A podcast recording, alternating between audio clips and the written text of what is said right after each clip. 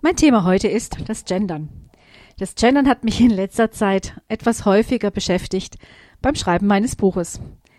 Meine erste Version des Buches war voll durchgegendert. Ich habe überall Sternchen gemacht, um die Geschlechterneutralität zu wahren.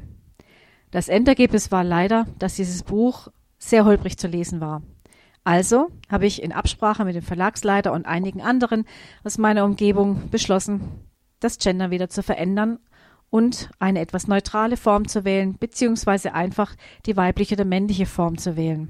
Seither ist dieses Buch zwar flüssig zu lesen, aber auf der anderen Seite weiß ich, dass es in Zukunft unter Umständen nicht mehr ausreichen würde, wenn ich wieder ein Buch schreibe. Wir sehen uns in Europa einer Fülle von verschiedenen Regelungen gegenüber und in Deutschland.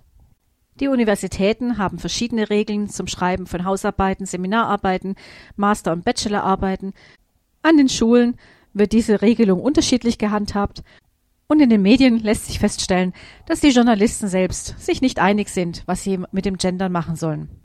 Aber wie man es dreht oder wendet, wir kommen um dieses Thema nicht mehr herum. Also beschäftigen wir uns lieber damit. Und zwar noch bevor es uns überrollt. Eine der grundlegenden Herausforderungen bei diesem Thema ist für mich die Wertschätzung. Wertschätzung und Liebe gehören für mich zusammen und ich versuche mir vorzustellen, wie wohl Jesus mit solchen Menschen umgehen würde. Wenn ich mir zum Beispiel anschaue, wie er mit der Ehebrecherin umgegangen ist, so hat er sie nicht verurteilt. Im Gegenteil. Seine Worte an die umstehenden Leute waren, wer von euch ohne Sünde ist, der werfe den ersten Stein. Ich will keine Steine auf jemand anderen werfen. Auch wenn er oder sie mir fremd erscheint.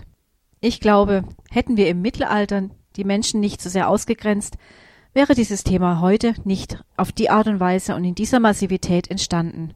Bis gleich nach der Musik.